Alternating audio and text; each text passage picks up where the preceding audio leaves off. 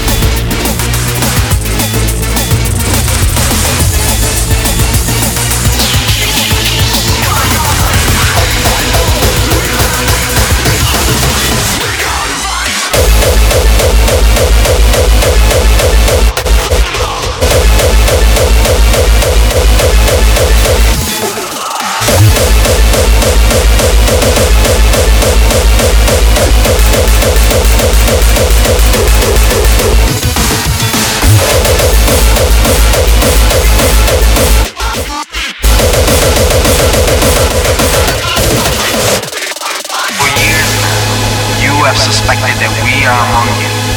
It is true. We are here and we are. Your new masters. We represent the future. Today, we activate our nuclear reactor, ensuring that we will persevere long after the world above ground ceases to exist. Ensuring that music has a future. We have no desire to interfere in the unimportant details of yours. Pathetic existence. We simply insist that you do not interfere with our operation yourself will your complete annihilation.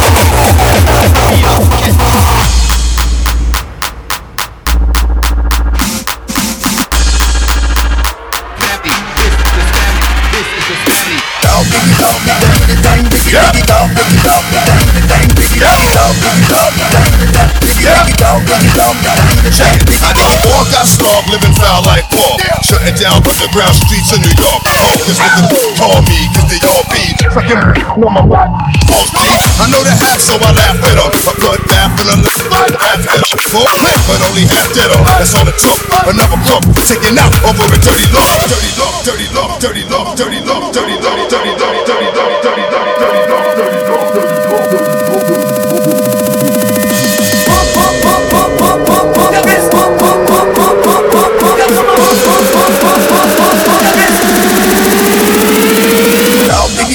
dang, the dang, diggy, diggy, dog, diggy, dog, the dang, the dang, diggy. What?